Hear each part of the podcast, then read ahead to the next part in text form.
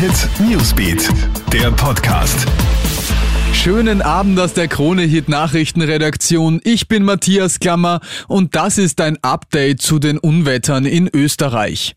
Heute Nacht wird es mit heftigen Unwettern in Österreich weitergehen. Im Osten des Landes wird sich in den Abendstunden die Lage zuspitzen.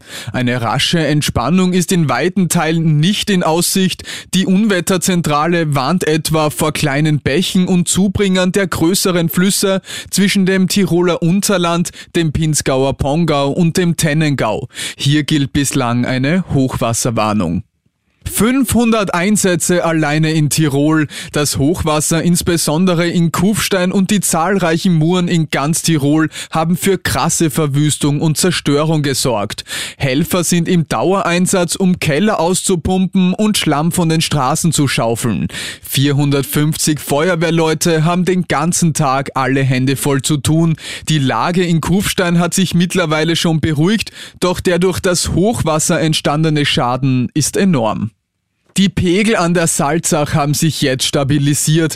Am Nachmittag haben die intensiven Regenschauer in Salzburg nachgelassen. Wie der hydrographische Wetterdienst jetzt mitgeteilt hat, ist der Pegel im Oberlauf von Wald bis Bruck nicht mehr weiter gestiegen und auch zwischen Golling und Oberndorf ist der Wasserstand seit Mittag wieder gesunken. Doch die Wetterlage soll sich erst Montagnacht beruhigen.